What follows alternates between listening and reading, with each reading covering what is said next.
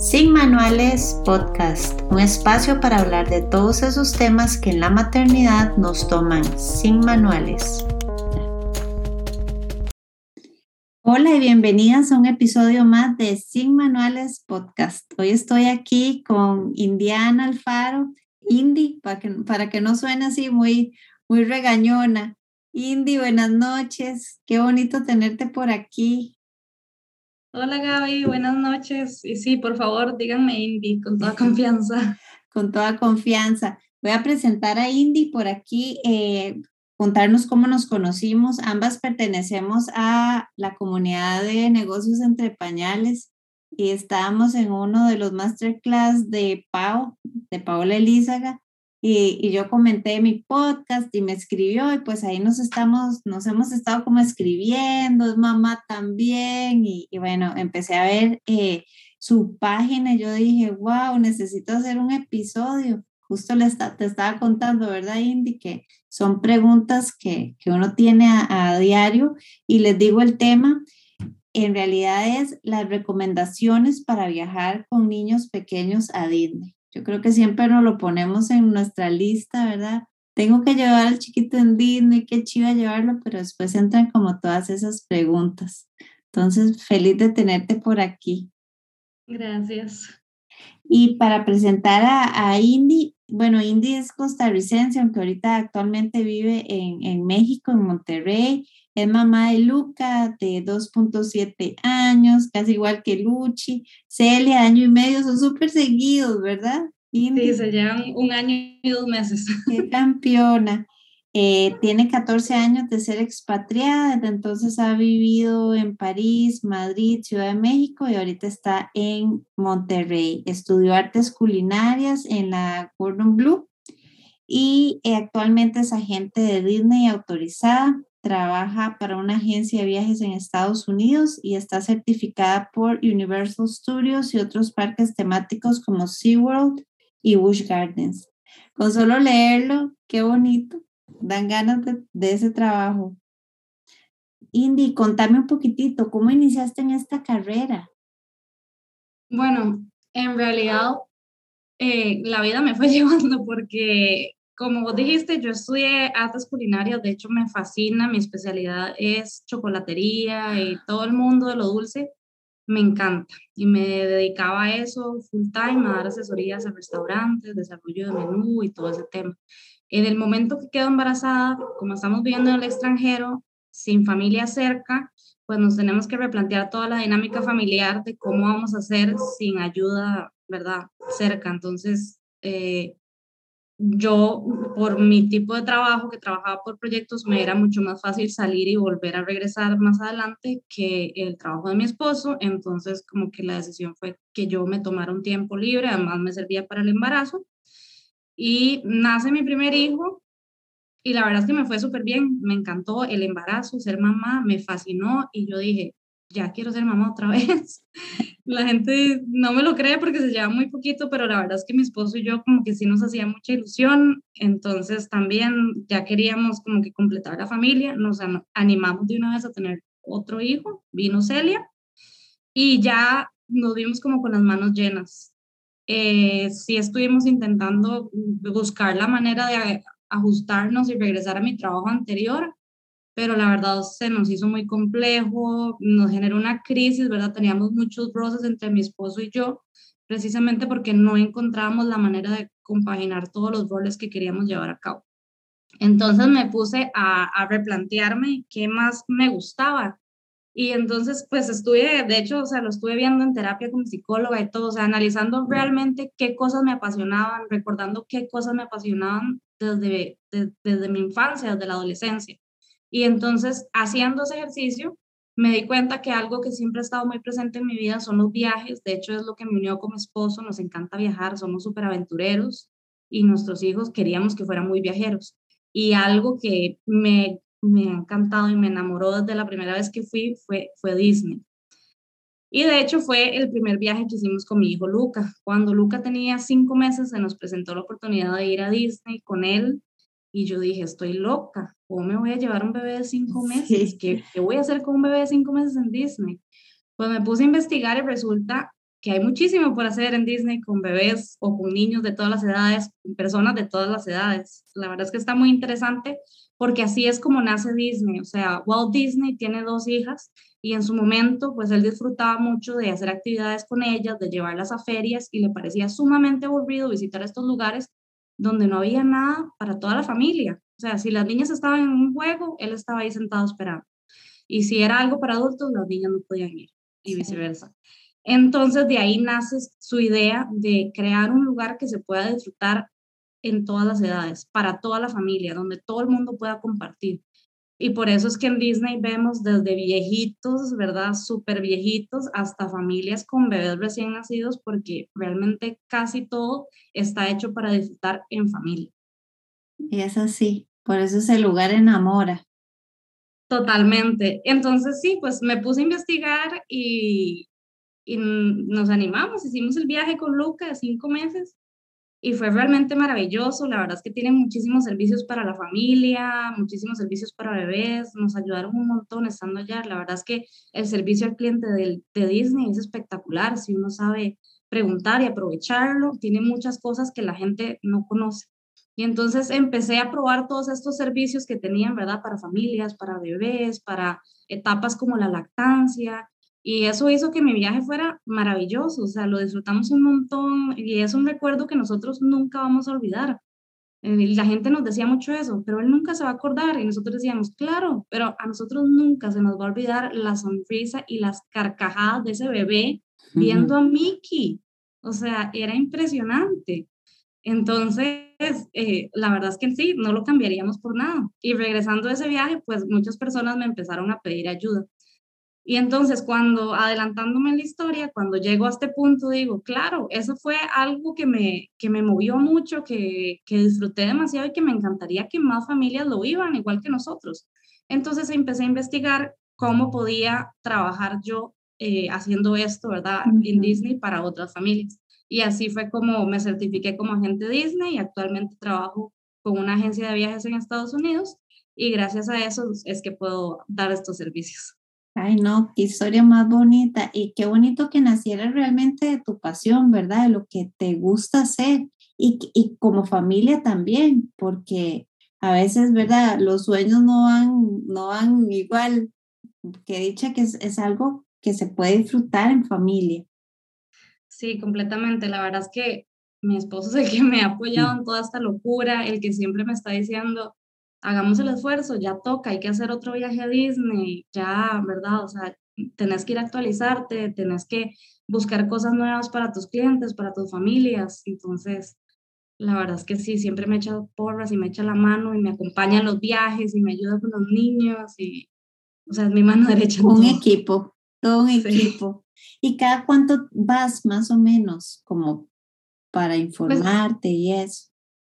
Depende. Ahorita estoy yendo eh, un poquito más seguido, pero sí, estoy intentando ir por lo menos como cada tres meses, cuatro meses, también un poco en función de lo que está pasando en Disney, ¿verdad? O sea, hay como un calendario de eventos y de atracciones nuevas y cosas así, entonces también estoy intentando ajustar mi agenda en base a todas estas cosas para estar como al día con atracciones nuevas o ese tipo de cosas. Yo veo tus historias de Instagram y de verdad me tienta, me tienta, pero bueno, después hablamos. y Indy, ¿cuál es la edad ideal para llevar los niños a Disney? Porque siempre a veces en conversación, no, está como lo que decía, está muy pequeñito, no se va a acordar, es muy cansado para ellos. Para mí, donde yo veo como el factor común en las familias que ha ayudado es a los dos años. ¿En serio? El pico máximo. Porque los niños más chiquitos, o sea, la van a pasar muy bien, pero realmente a los dos años es cuando alcanzan esa independencia de ya dejan como volar la imaginación, ya quieren ellos solos aventurarse y experimentar, conocer, eh, interactuar un poco más con los personajes. Y además es ideal porque antes de los tres años no pagan, es gratis. Entonces es ah, gratis el hospedaje en los hoteles, es gratis los restaurantes estilo buffet, por ejemplo, los de personajes, no pagan las entradas a los parques. Entonces, por ejemplo, una familia que va, no sé, eh, a los cuatro parques, estamos hablando de que se puede ahorrar unos 600 dólares solo en entradas, sin contar hospedaje y comidas, por ejemplo. Entonces, como que están ahí en un pico Me quedan de los tres años, donde se aprovecha un montón y puedes tirar uno el presupuesto para hacer un poquito más que ya después de los tres años, que sí, pues sube el, el presupuesto un poco. Y bueno, tal vez es que yo solo he ido pues en plan de adulto, pero vos digamos, ya montarías todo un plan de los parques que sí se adaptan y las atracciones que sí se adaptan, digamos, a niños, digamos, menores de cuatro años, por así decirlo. ¿Cuáles serían los cambios para, para todas esas mamás que nos escuchan y que solo han hecho viajes de adultos? Bueno, la verdad es que cada familia es diferente. O sea, yo no he hecho dos planes de vacaciones que sean iguales. O sea, cada familia tiene sus gustos, sus detalles, su manera de irse de vacaciones. Entonces, de hecho, el primer paso que yo hago es una entrevista donde quiero conocer a la familia, que me cuenten de sus hijos, de cómo es su dinámica, sus vacaciones, cómo les gusta viajar, para entender un poco más cuáles de los servicios pueden aprovechar ellos, porque como te dije antes, realmente son muchas las opciones. Eh, pero sí, de hecho, de los primeros pasos que hago con las familias es preguntarle, ¿verdad?, de los hijos, sus edades, sus gustos y las estaturas de los niños. En base a eso empezamos a redactar una guía donde les voy marcando todas las atracciones que pueden eh, subirse de sus hijos. Y realmente se sorprenden porque, por ejemplo, les doy eh, la lista de Magic Kingdom. Ahorita en Magic Kingdom tienes cinco atracciones que, que tienen requerimiento de estatura.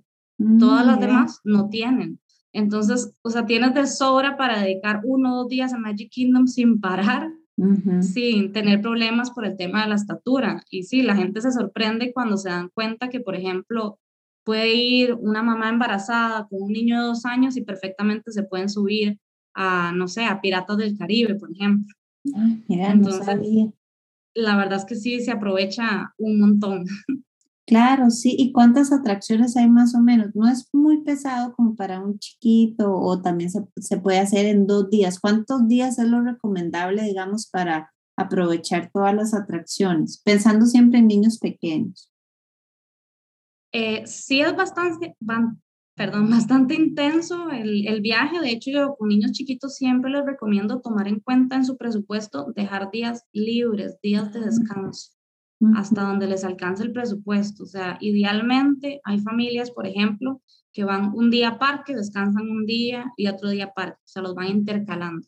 Pero pues esto también requiere más tiempo y, y más presupuesto. Entonces hay como que buscar un punto medio entre cuánto quiere gastar la familia, cuánto tiempo tiene de vacaciones y buscar un balance en la cantidad de parques, porque definitivamente no es viable, por ejemplo, una semana de parques seguidos todos los días, definitivamente no, se cansan, sí.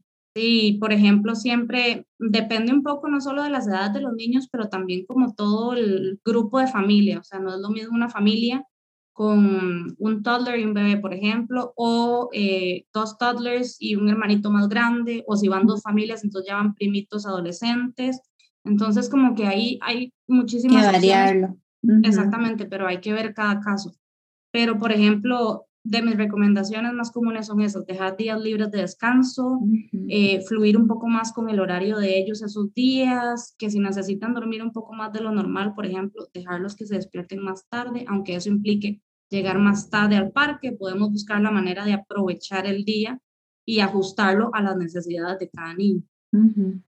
Sí, súper importante, porque ellos cansados también se ponen más molestos.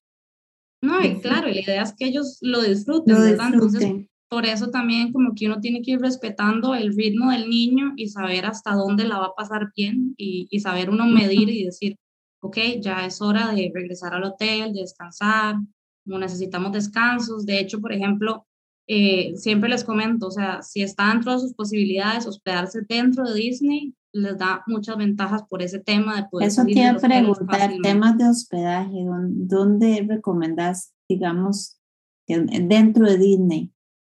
Sí, definitivamente, o sea, es muchísimo más cómodo la experiencia quedando, quedándose dentro de Disney. Lo que pasa también es que la demanda es muy alta entonces hay que reservar con mucha antelación normalmente para hospedarse dentro de Disney. ¿Cuánto es? Eh, ¿Seis meses? Más o menos se está llenando así como seis meses antes. Eh, básicamente lo que marca la pauta es que máximo dos meses antes, 60 días antes, se llenan las reservas de los restaurantes o de actividades como, por ejemplo, hay un salón de belleza para niñas, para ah, que las peinen como princesas o ese tipo de actividades se llenan 60 días antes, dos meses antes. Entonces, generalmente las familias buscan reservar con tiempo para estar listos en el corte de los 60 días para hacer todos sus planes y todas las cosas que quieran. Ya igual depende un poco más. Hay familias que sí necesitan más tiempo porque, por ejemplo, Disney tiene un sistema de pagos eh, que no cobran intereses. Entonces, hay familias que lo hacen aún con más antelación, un año, por ejemplo, año y medio, precisamente para que sea más cómodo para ellos eh, poder pagar un paquete de porque creo que es mi entendimiento que dentro de Disney, pues los hoteles sí son como más costosos. no hay de todo para todo presupuesto. Hay cuatro categorías de hoteles dentro de Disney y, por ejemplo, el, la categoría como más económica, el precio base empieza, si no recuerdo mal, en 175 dólares la noche. Entonces, realmente eh, o sea, no es tan diferente a un hotel por fuera. Lo que pasa es el tema de la demanda. O sea, muchas veces esas son las primeras habitaciones que se van, a veces un año antes. Entonces, sí, hay que reservar con bastante tiempo. También la diferencia es que los hoteles dentro de Disney, estamos hablando que son hoteles con mucho mejor servicio y de una mejor categoría que un hotel equivalente fue. Entonces, sí, no hay punto de comparación. Un hotel económico, digamos, dentro de Disney con un hotel económico fuera de Disney. Fuera de Disney. Y, y, en, y para los restaurantes, yo pensando que para mí es un tema como la comida, más si hay como alergias o todavía están pequeños que tal vez el dulce no tanto. Y lo que yo me acuerdo, vuelvo a, a mi experiencia como adulto, ¿verdad? Todo era como fast food, el pollo enorme, eh, las cosas dulces. ¿Qué opciones hay de alimentación para niños? si no nos quedáramos en el hotel. Ambas opciones, con hotel y sin hotel. Bueno, comida la verdad es que hay demasiadas opciones, hay muchísimas opciones de comida. En eso sí es algo que ha cambiado Disney en los últimos años, hay mucha más variedad de comida y la gente se sorprende cuando encuentran, por ejemplo, restaurantes, no sé, tal vez un restaurante de mariscos o algo así en Magic Kingdom, que no te lo esperas, piensas que solo va a haber hamburguesa y papas. Exacto siguen estando las opciones tradicionales porque la gente, pues sí, mucha gente quiere el comfort food de una pizza, una hamburguesa, unas papas, por ejemplo. Pero sí hay muchísimas más opciones. Por ejemplo, hay una oferta súper amplia de restaurantes vegetarianos, de comida vegana. El tema de las alergias es impresionante el cuidado que tienen. Por ejemplo, mi hijo Luca tiene alergia al maní y o sea, los cuidados que tenían con la comida de él, siempre se preparaba en otra cocina, siempre todo estaba debidamente etiquetado, siempre sabían quién era Luca, eh, a dónde estaba, qué iba a comer, cuándo iba a comer, para tener todas las medidas. Entonces, en el tema de alergias, la verdad es que es impresionante, tienen muchas opciones y un control muy increíble. Y opciones de comidas dentro de los parques, eh, tanto dentro de los parques como en los hoteles, básicamente hay dos servicios, los restaurantes con reservación, que son un servicio completo, eh, ¿verdad? A la carta, con meseros o buffet, que ya son comidas, en verdad, como con más calma, te vas a tomar un par de horas a sentarte, disfrutar. Pero también están las opciones del quick service, que simplemente es que no hay meseros, pero uno mismo pues camina a pedir su comida, a pagar y a retirarla pero con muchísimas opciones de, de tipos de comidas, como te comenté antes. Exacto, o sea, hay, mm, ahorita hay muchas opciones nuevas, hay de wraps, de bowls, de, de sushi, de mariscos, carne asada. Entonces, sí, cada vez hay más variedad, sin perder también como todos esos antojitos que nos van quedando. claro. Por ejemplo, yo recuerdo mucho la manzana de caramelo con orejitas de Mickey, por ejemplo. Entonces, esos clásicos todavía sí. Todavía los podemos encontrar para el gustito. Y todos esos restaurantes no necesariamente hay que quedarse en el hotel ahí, sino que también se puede reservar aunque uno no, ok. Sí, de hecho los restaurantes de los hoteles están abiertos al público en general, que eso es algo que mucha gente no sabe. La verdad es que visitar los hoteles es maravilloso son espectaculares esos hoteles. Entonces, de hecho, algunas familias que reservan conmigo y tal vez no tienen la oportunidad de quedarse dentro de Disney, siempre les recomiendo y buscamos la forma de hacer una reservación para que hagan un desayuno dentro de Disney, una cena en alguno de los hoteles, porque realmente es una experiencia. O sea, hay un, por ejemplo, tienes un restaurante donde puedes desayunar y tienes enfrente una sabana con jirafas y cebras. la verdad es que es muy, muy bonito.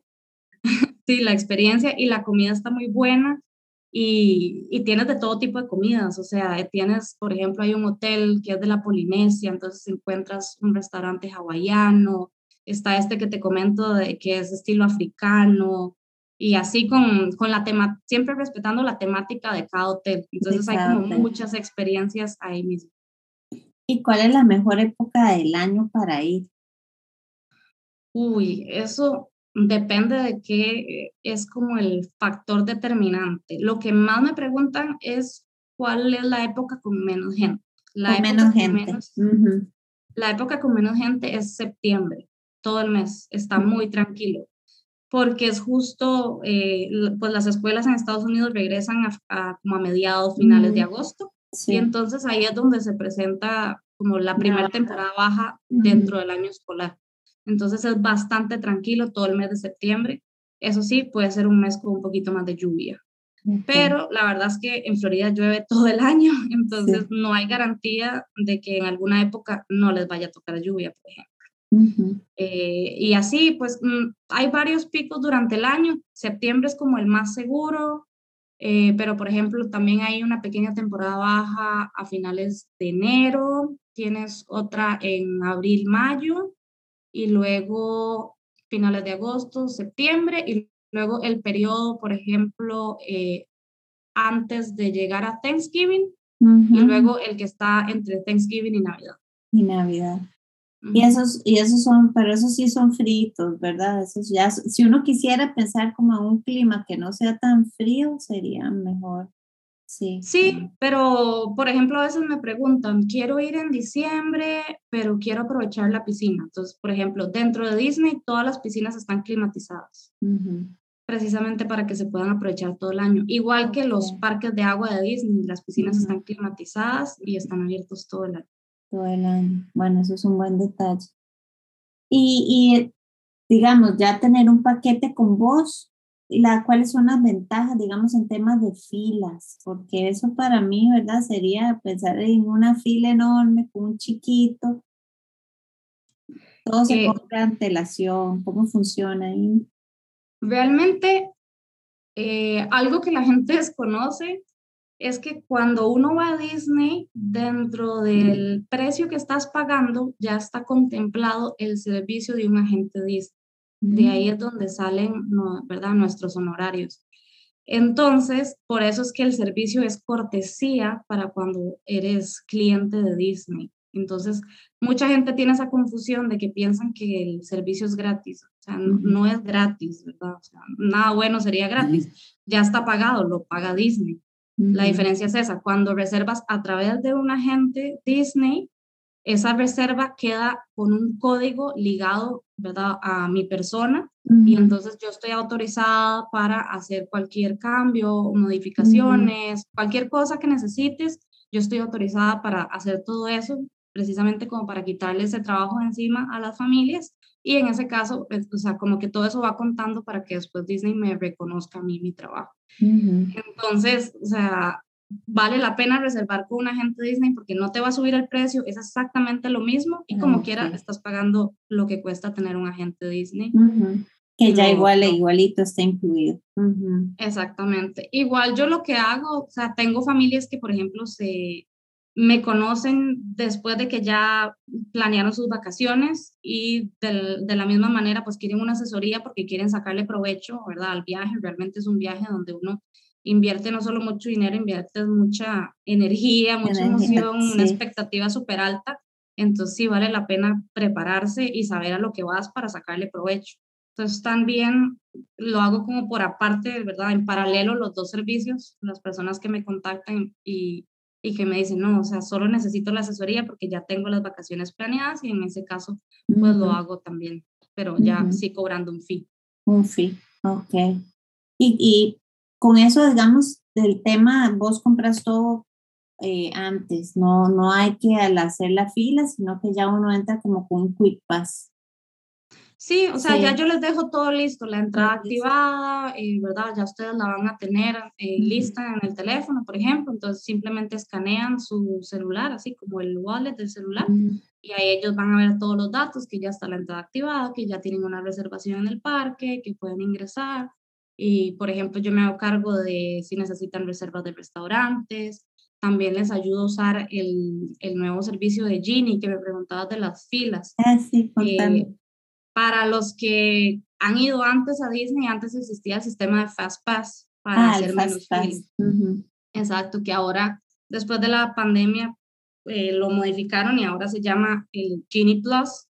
Y cómo funciona es que a través de la aplicación puedes ir haciendo reservas de las atracciones, pero lo que pasa es que la aplicación, bueno, la aplicación es nueva y realmente como que no es tan intuitivo como usarlo. Entonces, pues mucha gente que adquiere el servicio de Genie, al final como que no le saca tanto provecho porque no sabe no, entiende. El día. Exactamente, entonces parte de los servicios que yo hago es sentarnos, ¿verdad? Una o dos horas con el celular, con la otra persona y paso a paso enseñarles cómo se hace, cada cuánto lo pueden hacer, cuáles son las primeras atracciones dependiendo de cada parque y de los gustos de sus hijos que pueden reservar, o para que tengan una idea de qué es lo que va a pasar cada día. Y lo mismo durante la visita, entonces ya yo estoy pendiente de que, ok, recuerda que a las 7 de la mañana, por ejemplo, puedes reservar tu primera atracción. Recuerda que el parque abre a las 8. Eh, ¿verdad? Recuerda que te va a tomar tanto tiempo llegar al parque y ya una vez estando ahí, lo mismo, o sea, me preguntan, ay, eh, no sé, eh, quiero ver a las princesas, ok, dentro de tanto hay un show, a, a, tal hora tienes el desfile y ese tipo de cositas para que no se les vaya a ir, porque muchas veces, o sea, es tanta información para ellos, ¿verdad? Que de pronto no sé, que su hija quería ver a Ana y a Elsa y se les fue que ya, ya cerraron y ya, ya se fueron las princesas porque iban a estar hasta tal hora, tal día. Entonces yo me encargo como de todos esos detalles para que no se les pierda nada de, de lo que tenían contemplado antes de hacer el viaje. Claro, se disfruta muchísimo más, porque realmente uno entre lugar y lugar y ahora dónde vamos, qué hacemos, ahí ya, si uno no, no tiene la noción de cuándo empieza cada show, se lo pierde. Sí, no, y no solo eso, la verdad es que es interesante porque eh, pues no es nada barato, digamos, un día en Disney, o sea, aunque sea solo la entrada, en verdad, estamos hablando que por lo menos va a estar alrededor de 120, 130 dólares, depende un poco de la temporada, incluso más, más todo lo que vas a gastar para llegar hasta Orlando, ¿verdad? Hoteles, comidas, aviones, o sea, estás invirtiendo mucho dinero para estar un día en los parques. Entonces, sí, o sea, todo ese tiempo cuenta. El no saber a dónde ir, no saber qué cosas reservar primero, no saber dónde están ubicadas las atracciones o en cuáles se pueden subir tus hijos, perderte la hora del desfile porque no sabías que ese día cambiaron el horario, eh, o no saber que justo el día que fuiste cancelaron los fuegos artificiales y si hubiera sido un día antes o un día después no te lo perdías, ¿verdad? Son esos detalles que pues marcan la diferencia y hacen que que sea realmente la experiencia que soñabas. Entonces yo me encargo de eso, de estarles avisando todos esos cambios de horarios, de, de todo lo que ellos me comentan previo al viaje que es importante para ellos.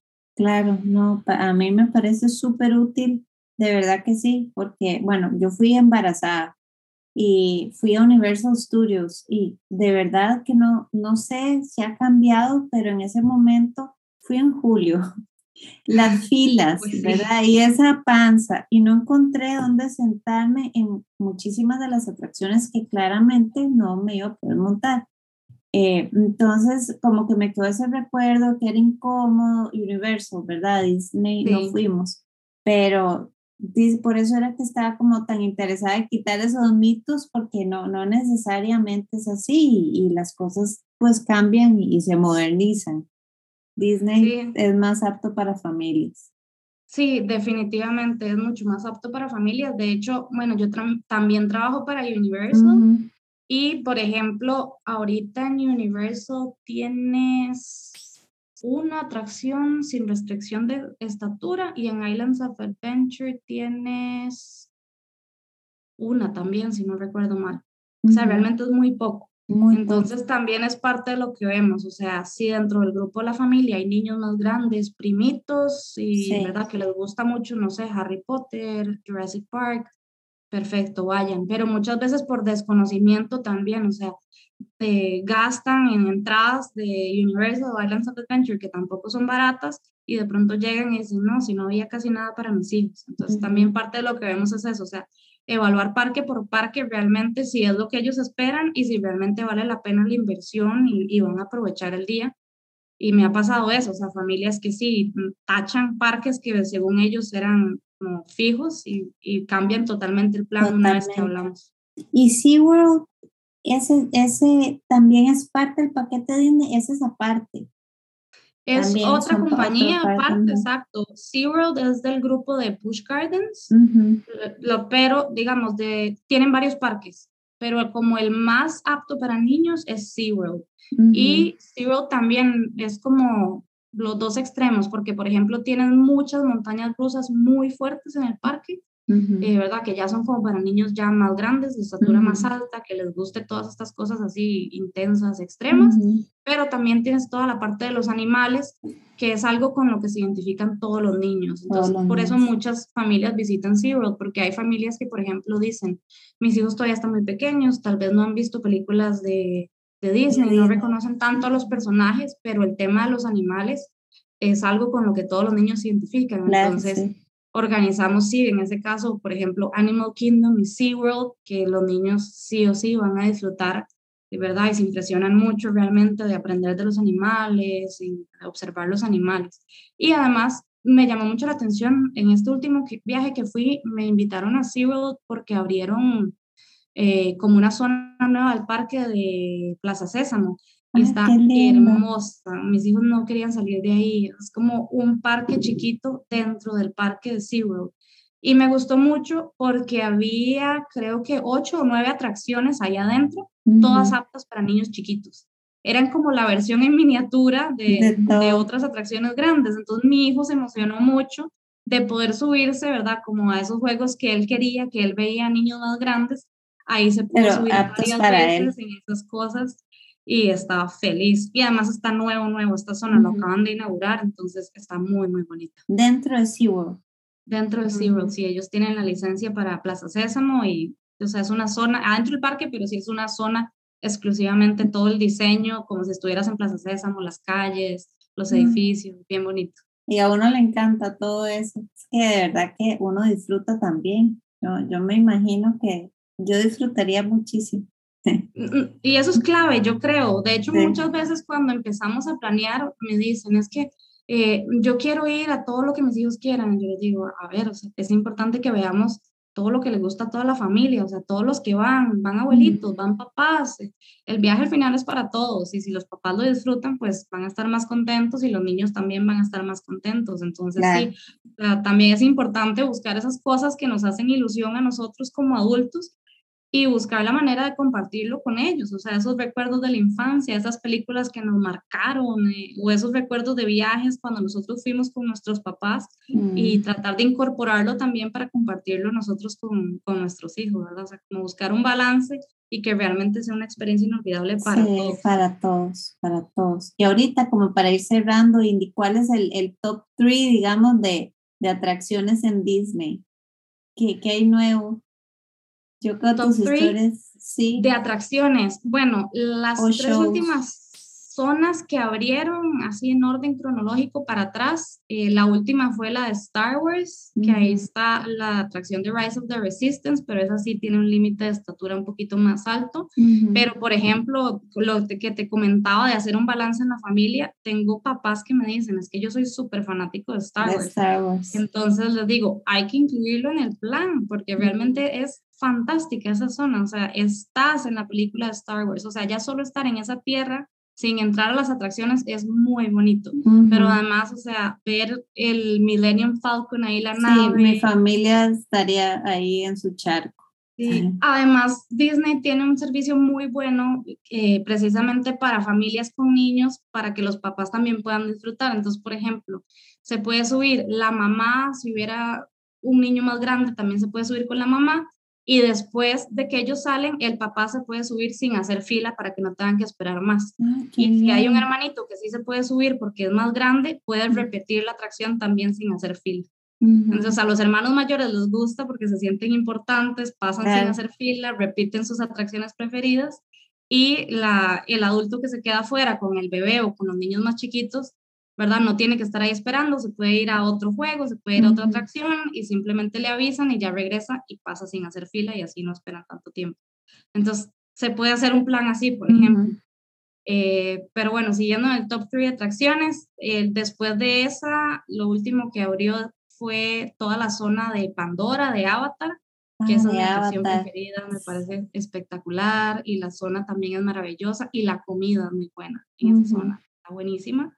Y luego para atrás, la zona de Toy Story, que me gusta mucho porque es como muy fantasioso. O sea, te, la idea del diseño del lugar es que te conviertas como en el tamaño de un juguete.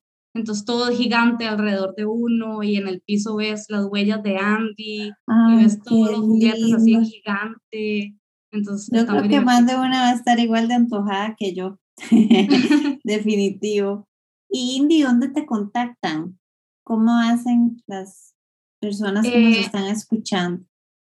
Pues casi todo el mundo me escribe eh, un mensaje a través de Instagram, o en mi Instagram también tengo un link en mi perfil para que me mande un WhatsApp. Ok, perfecto. Bueno, ya, saben, igual. Podemos agendar una Agendar. Ahí igual cuando pongo el post con el episodio, pues dejo toda la, la información. Y si saben de alguna mamita que esté planeando alguna familia, está planeando o amigos, pues ahí contactan a Indy porque no solo para niños, es para toda la familia realmente. Exacto. Indy, muchísimas gracias de verdad por toda la explicación. De verdad se nota que es tu pasión, cómo te gusta, cómo transmitís esa, esa emoción. Así que ha sido un placer este episodio. Muchísimas gracias. Muchas gracias, Gaby. Sí, definitivamente me encanta y eso fue como lo que encendió la chispita en mí. Yo dije, lo disfruto tanto que quiero que otras mamás sean capaces de ver que sí se puede disfrutar, que sí se puede hacer el viaje y que sí hay maneras de hacerlo para pasarla bien y que no sea, ¿verdad?, eh, tan abrumador como se lo imagina. Tan cuadrado como uno lo piensa, ¿verdad? Sí. No, y también desde, desde el aspecto de realización personal ¿verdad? Qué bonito como le diste, le diste un cambio y seguiste realmente lo que te gustaba y, con tus hijos, ¿verdad? No tuviste que, que dejarlos, sino que ahí estás haciendo lo que te gusta y ayudando a un montón de familias a realizar ese sueño. Sí, de hecho, precisamente por eso lo hago con, con mamás, precisamente, porque conecto mucho desde ese punto de vista de, que de pronto solo podemos hablar para planear el viaje en la noche, muy temprano en la mañana o muy tarde en la noche. De pronto me tienen que escribir de madrugada o no podemos hablar porque el bebé está en brazos dormido. Entonces, sí, como que todo nos entendemos, ¿verdad? Estamos en el mismo canal y, y nos ayudamos un montón. Y me encanta porque sí, fue algo en lo que pude incorporar a mis hijos y que ellos participan Todos conmigo. Como familia, sí. Exacto, cuál es mi trabajo, quieren saber de mi trabajo, me quieren acompañar y, y me ayudan porque también eh, las familias que me contactan quieren saber las opiniones de mis hijos, cómo lo vivieron, qué les gustó, qué no les gustó, qué les dio miedo, por ejemplo. Sí, no, increíble, demasiado lindo, Indy. Muchísimas gracias y ahí pues en otra te invitamos a, que nos des un, update en unos meses de, de Disney. Bueno, y no, y a todas las que están escuchando, buenas noches y nos escuchamos en el próximo episodio de Sin Manuales.